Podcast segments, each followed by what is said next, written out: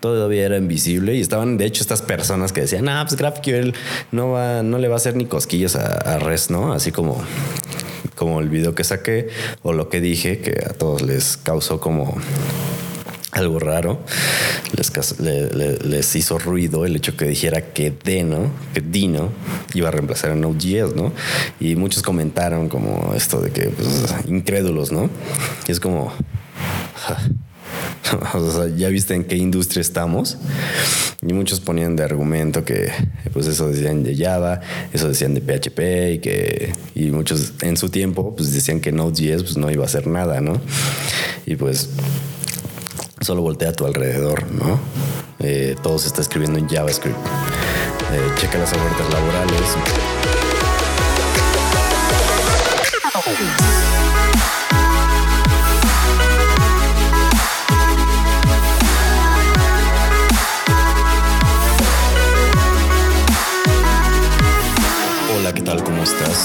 Bienvenido a este podcast nuevamente.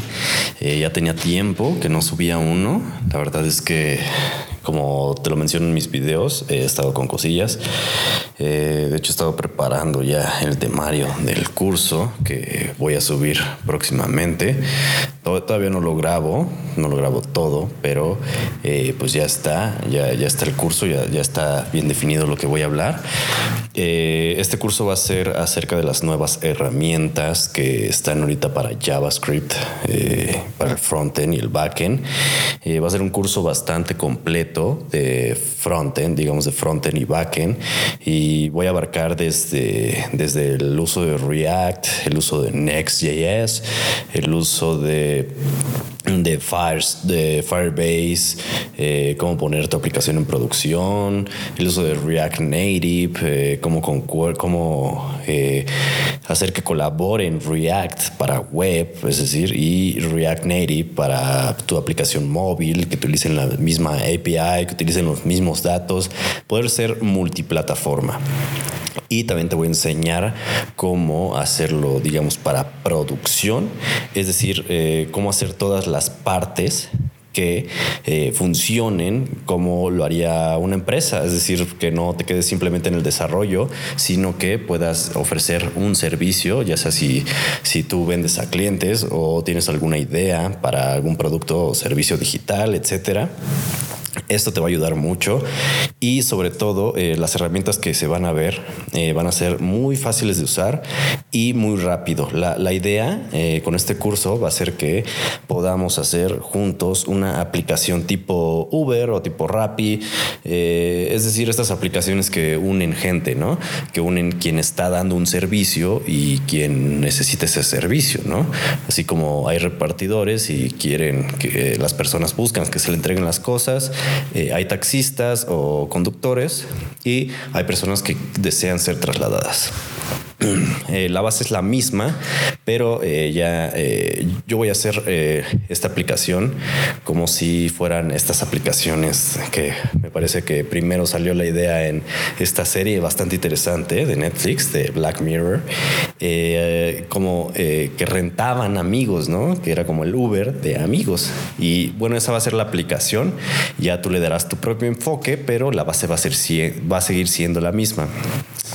Eh, no voy a sacar el, curso muy próximamente. La verdad es que eh, pues eh, lleva cierto trabajo, pero pues está al pendiente. te recomiendo que me sigas en todas las redes sociales, Facebook, Twitter, Instagram, para que estés al pendiente y puedas saber cuándo ya esté el curso arriba.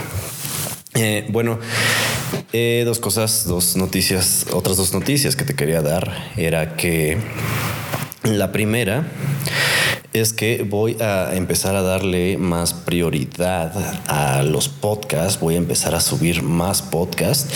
De hecho, eh, ya subí una nueva sección en mi página de Diego Dev, diego de 3v.com.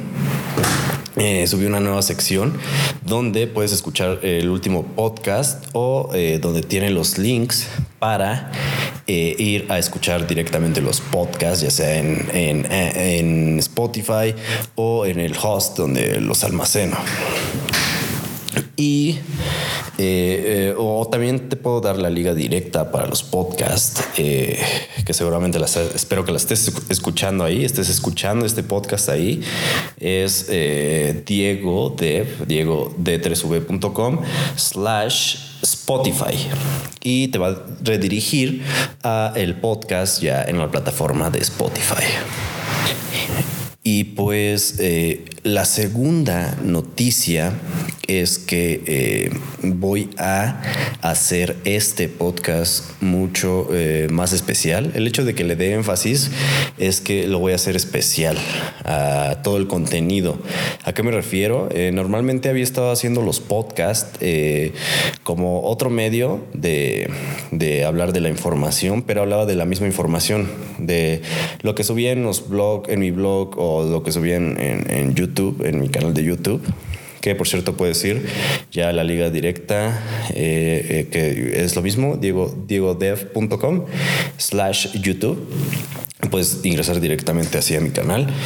Eh, y bueno, como te decía, normalmente lo que hacía es hablar de la misma información, solamente lo utilizaba como otro medio, pero ahora voy a hablar de cosas totalmente diferentes, bueno, no totalmente diferentes, sino eh, un tema similar o basándome en el mismo tema, pero ampliando, ampliando el conocimiento o ampliando el tema o hablando de cosas ya eh, más personales, experiencias o consejos. voy a intentar darte todo lo que pueda de información extra aparte del video. ¿Y por qué hago esto? Porque pues no tiene caso que hable exactamente de lo mismo, porque pues eh, puedes abrir el canal de YouTube, poner un video y pues simplemente seguir haciendo tus cosas, ¿no? Y escucharlo. Y pues no tiene caso, sería como repetir, ¿no? Entonces, eh, eh, yo, yo suelo hacer mucho eso porque, pues la verdad, yo soy un poco más de, leer y de, de oír. Y pues eh, suelo hacer eso, ¿no? abrir videos sobre información y escuchar. De hecho, o de hecho puedo tener un video y estar adentro de mí, ¿no? En mi mente o volteando para otro lado o pues pensando, pensando en lo que estoy escuchando e incluso llego a generar mis propias imágenes mentales, mis propias imágenes mentales de, de, pues, de lo que estoy escuchando, ¿no? Aunque sea un video, pues no lo veo, pero digamos que me hago mi propio video mental. y pues bueno, entonces en resumen, voy a hacer los voy a seguir, voy a hacer más, tratar de hacer más podcast. Eh, ya sabes que salen los domingos y eh, voy a tratar de hablar de cosas eh, más profundas en el podcast. Así que va a ser un material diferente. Y pues, pues es, es probable, como te digo, me gusta leer y escuchar, es probable que también llegue a, poner información diferente o esta misma información de los podcasts en el video, digo, en el blog. Pero eh, de hecho los videos voy a tratar de hacerlos más cortos y pues no voy a tratar de abarcar lo menos posible porque eh, pues la verdad es que videos largos pues también se hace un poco tedioso. Y eh, pues de hecho, de hecho, de hecho, bueno, de lo que te voy a hablar ahorita es este del último video que saqué. Eh, creí que me iba, te pongo un ejemplo, algo muy curioso que me pasó es que creí que me iba a quedar corto de información, creí que iba a ser un video súper rápido y que iba a ser como muy instantáneo, muy sin información, muy vacío. Y como es el internet y lo digital, pues, duró casi media hora y pues se hizo bastante tedioso. Terminó siendo muy largo el video y quería que fuera lo más breve posible, a, pesar de que yo sentí que no hablé de muchas cosas, ¿no? Pero en fin, eh, por ejemplo, este podcast, los podcasts también voy a tratar de hacerlos cortos, no muy largos. Eh, y por ejemplo, este podcast, es, bueno, este episodio, voy a dividirlo en dos partes, eh, probablemente hasta tres. Pero de lo que te voy a hablar en, estos episodios es acerca de el último tema que hablé en mi video, acerca de las herramientas que se vienen para el futuro, para el ecosistema de JavaScript o de Node.js. Y pues te voy a hablar un poco eh, acerca de, de, por qué pienso eso, por qué lo digo, etcétera, ¿no? Y pues eh, si, habla, si hablara de todas, pues probablemente duraría incluso más que el video, ¿no? Por eso lo voy a dividir en, en cachos, en chunks. Y pues bueno, eh, pues voy a comenzar. Eh, como te había dicho, los principales, las principales tendencias son, primero, pues es el, el los front-end frameworks. Y eh, estos front-end frameworks, como sabes, los más utilizados son eh, eh, React, sobre todo React es bastante utilizado. puedes ver, puedes checar las tendencias en, en GitHub, puedes checar cómo está están ahorita la de popularidad, de popularidad que se puede expresar pues, en las estrellas que reciben los repositorios, ¿no? Puedes checar el código de cada una de estas bibliotecas, el repositorio, y pues ver que incluso me parece que React llega como a los 140 eh, estrellas y creo que Angular tiene como la mitad, ¿no? Entonces, eh, también lo puedes checar en Google Trends. Eh, hay pues bastante, eh, bastante diferencia. Y de hecho algo muy, muy, muy, muy curioso es que Angular ha bajado su popularidad y bueno, pues esto me baso en, en cómo han crecido, cómo han cambiado los, los valores pues de este, no sé, de, estrellas o de los downloads de, los, de, estos módulos, que esto lo puedes ver en el repositorio de NPM. Eh, donde, de donde se descargan todas estas bibliotecas, puedes ver eh, cómo varían las estadísticas de las descargas que han tenido y eh, por ahí hay otra, página eh, que se encarga de como de de hacer todas estas encuestas eh, sobre las herramientas. Es bueno la página esta es state stateofjs.com stateofjs.com en esta pues hay ciertas realizan ciertas encuestas y por ejemplo aquí puedes ver claramente como los frameworks, eh, por ejemplo React y, Angular, como Angular ha bajado bastante, bastante su popularidad. Y pues uno que ha subido bastante rápido y que es relativamente nuevo es Svelte. Eh, hay, que tener bastante ojo en esta herramienta porque está creciendo y pues está creciendo por algo, ¿no? Varias empresas las están adoptando, eh, ha crecido pues su comunidad, su soporte, en GitHub, downloads y todo esto y pues hay que, hay que tomarlo en cuenta, pero a mí personalmente no me gusta porque se parece, se parece Svelte y Vue y Vue se parecen bastante, bastante, bastante los, digamos, antiguos frameworks como AngularJS y, y Polymer. Se, son similares, pero no son exactamente unas copias, ¿no?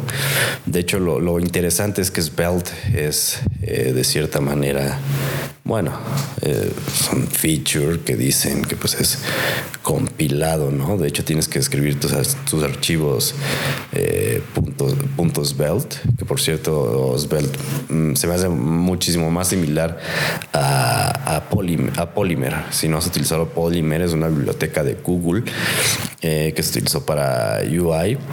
Ellos lo utilizan, Google utiliza Polymer, por ejemplo, en YouTube. Y pues eh, eh, Polymer es como eh, una biblioteca que hizo Google para utilizar una tecnología en web que se llama Web Components. Es, es sencilla, todo se basa en, pues como se menciona, los Web Components, pero son reales. Digamos que es la API nativa de tu navegador para hacer componentes, ¿no? No como lo utilizan, no sé, Angular o, React, utilizan componentes, pero no son web components. Eh, simplemente son como componentes, digamos, internos en la biblioteca de JavaScript. Por ejemplo, en la biblioteca de React o de Angular, eh, significan que son un componente, pero al final, pues solamente es ejecución de JavaScript, ¿no? y pues eh, al final solo es manipulación del DOM y no tiene nada que ver, por ejemplo, y por ejemplo los web components son componentes, es la, te digo que es la API eh, nativa de tu navegador para hacer componentes, componentes reales. Cada uno de ellos tiene su propia, su, propio script, su propio, su propio template de HTML y su propio, eh, sus propios estilos, su propio CSS. Y pues, por ejemplo, Svelte es bastante similar, ¿no? Porque encapsulas todo eso pues en un, en un tu, dot Svelte, ¿no? Tu archivo Svelte. Y por eso se me hace bastante similar, pero pues no es lo mismo, ¿no? Y pues, ah, bueno, aunque a mí no me guste, la verdad es que no lo he utilizado mucho. Eh, y pues te, recomiendo bastante que le eches un ojo porque pues probablemente eh, comience a, ganar popularidad y pues ya sabes que una vez que gana popularidad pues todos van empiezan a, empiezan a jalar bastante gente bastante comunidad y pues todos terminan usando esa herramienta no entonces solamente para que estés atento a esta, herramienta. Y pues eh, la siguiente tecnología que ya eh, van como creo que 16 minutos del podcast o más, o más, eh, probablemente si sean tres pedazos. Eh, yo creo nada más me va a alcanzar a decirte otras dos. Son muy sencillas. GraphQL, GraphQL como sabes, como ya te lo mencioné, es un framework, bueno, no es un framework, es una especificación, es una especificación del lenguaje para, eh, para traer datos. Eh, GraphQL significa Graph Query Language o, lo que significa como eh, lenguaje para petición, para, para, peticiones de, de, de, grafos, ¿no?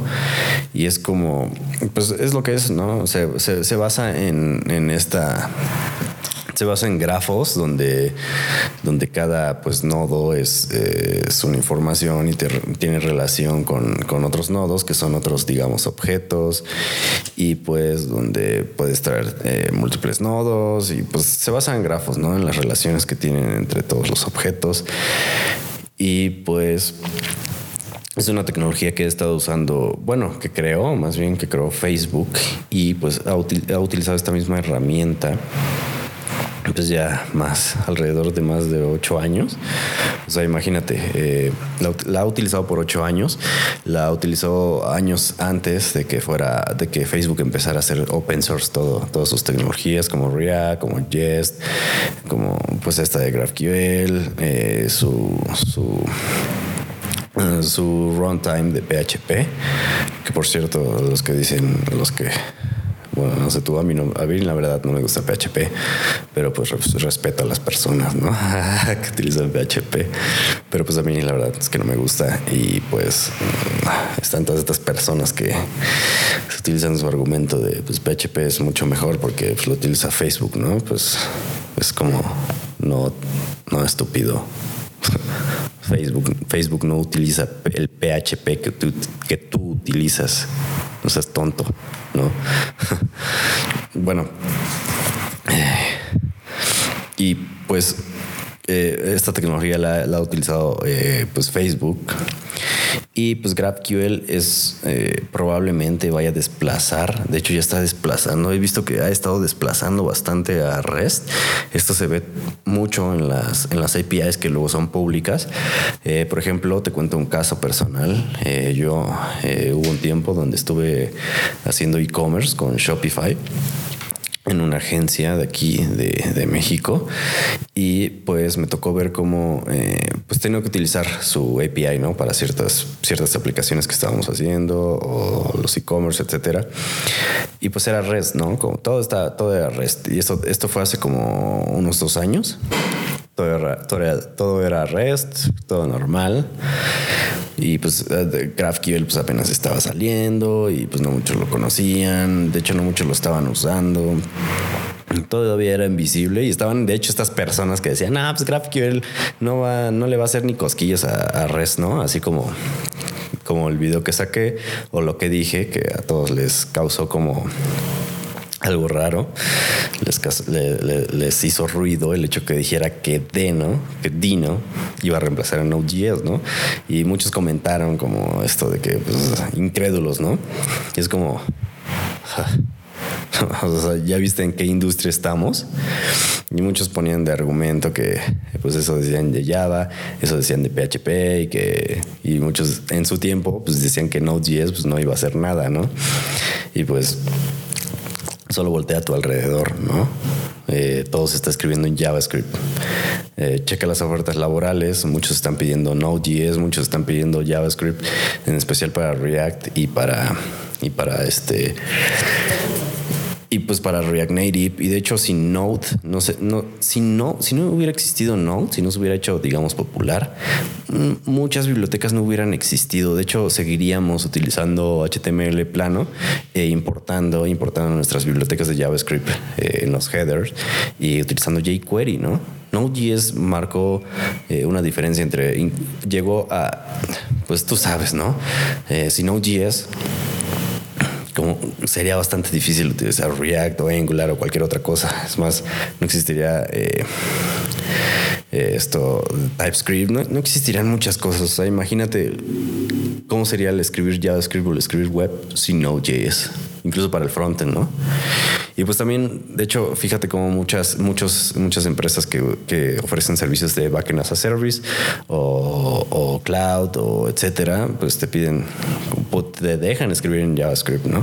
Muchas APIs es JavaScript, muchas, el mundo se escribe en JavaScript ahorita, ¿no? Y es como decían que, no, iba a hacer nada, pero pues, o sea, ¿en qué, industria estamos, no? Las cosas avanzan y pues es natural. En fin, eh, y pues también, o sea, acerca de este tema con GraphQL es como, eh, pues va a desplazar, va a desplazar así como REST y JSON desplazaron, ni, no, los, no los reemplazan, no los matan, no es que ya no se utilicen, claro que se siguen utilizando, pero muy, muy menos frecuente, ¿no? Es como si dijeras que pues Fortran, Fortran o COBOL, pues imagínate qué decían, qué decían cuando salió Java, los, los que hacen COBOL, que decían cuando salió Java, ¿no? Y te aseguro que les dices algo y pues van a seguir en su mismo mundo, ¿no? De, no, pues este, eso, eso decían COBOL y se sigue utilizando, ¿no? Sí, claro, se sigue utilizando en tus cajeros, ¿no? De hace 20 años, ¿no? Digo, no tengo nada en contra de ellos, ¿no? Porque pues claro que se sigue utilizando COBOL y de hecho les pagan bastante bien porque pues ya casi nadie lo sabe, nadie lo sabe utilizar, nadie quiere trabajar de ello y pues, pues tienen que pagarles mucho, ¿no? Para que entren al quite. En fin.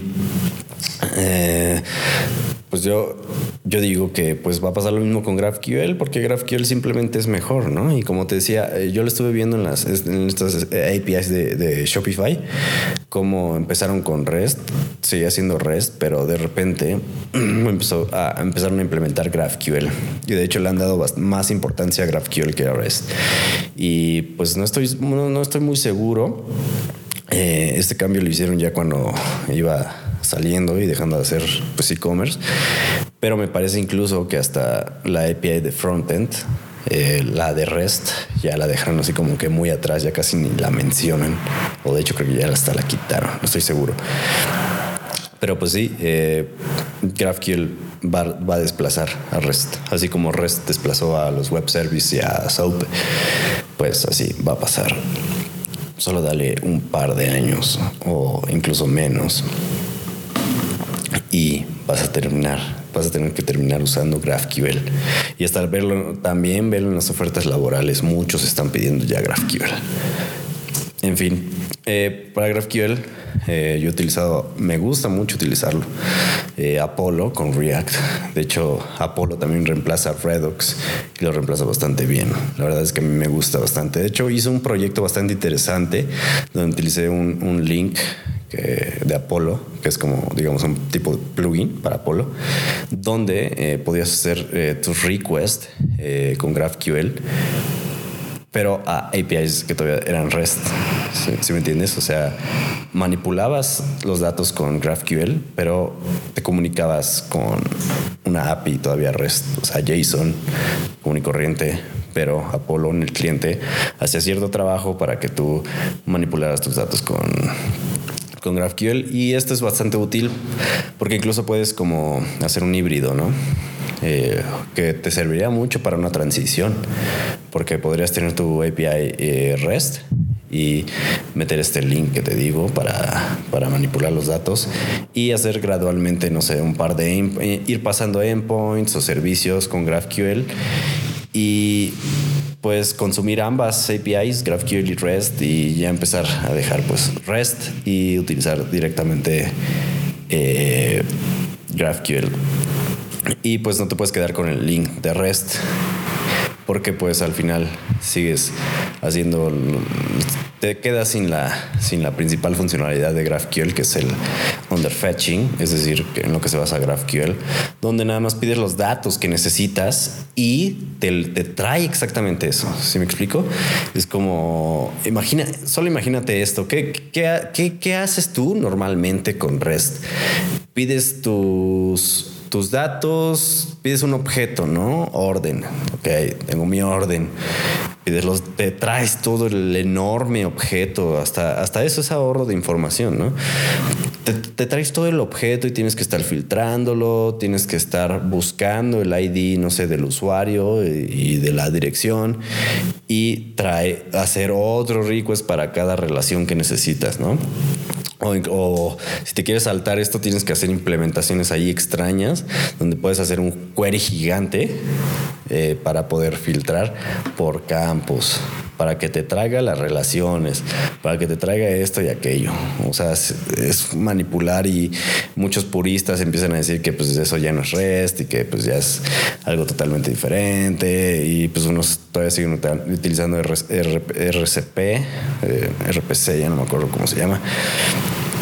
Y, pues, eh, pues empiezan hacer ahí cosas extrañas, ¿no? Y de hecho por eso surgió, por eso se ha vuelto, popular GraphQL, porque pues elimina todos estos problemas. Eh, GraphQL es prácticamente, eh, digamos que una forma de verlo es que tú envías tu JSON sin valores. Si me explico, o sea, solamente los keys o los, las claves o las propiedades, el nombre de las propiedades, pero sin los valores de un JSON. Se lo mandas a tu servidor GraphQL y te lo regresa eh, poblado, como suelen decirlo, está mal usada esa palabra, pero pues así le dicen, ¿no? Poblado. O este, o lleno, o, o con los valores que necesitas, y pues es como mm, obtienes, te, te traes solamente lo que necesitas y puedes hacerlo así en cada, no sé, en cada vista. También existe en esto esta funcionalidad muy importante en GraphQL acerca de los fragmentos, donde puedes incluso reutilizar ciertas propiedades y puedes hacer ahí muchas cosas muy interesantes con el uso de, de GraphQL, porque por ejemplo GraphQL también es como de alguna manera tipado. Puedes, tienes que crear esquemas en GraphQL donde eh, tengas que decir, pues, eh, qué datos son, cuál es tu objeto completo, qué tipo de datos son, qué relación tiene con otros objetos y así, ¿no? Todo se basa en esquemas. En fin, eh, GraphQL, es muy importante. Te recomiendo que lo empieces a usar. A usar. No solamente le eches un vistazo, úsalo.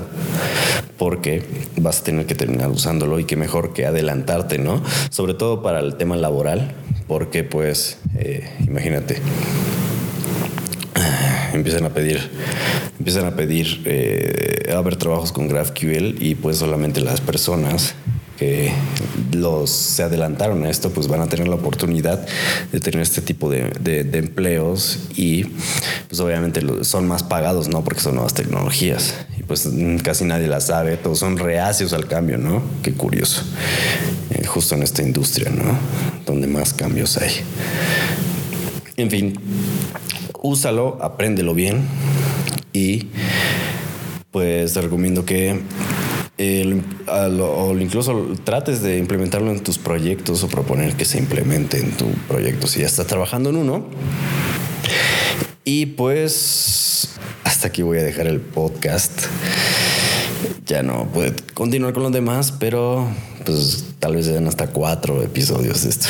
Pero qué bien, ¿no? Así eh, pueden salir más, más y más y poder puedo hacer esto que te decía de darle como prioridad a los podcasts. En fin, espero que te haya gustado. Espero que te haya, espero haberte aportado más información de la que te di en el video. Y pues déjame en los comentarios si te gusta escuchar podcast o si o cuál es tu medio de, de, para informarte favorito, ¿no? Tal vez también te gusta leer, tal vez te gusta escuchar, tal vez te gusta ver verme hablar ahí en YouTube. o, bueno, no a mí, sino en general ver YouTube, ver videos. Dime, dime, platícame eh, cuál es tu forma favorita de aprender. Y pues eh, muchas gracias por escucharme.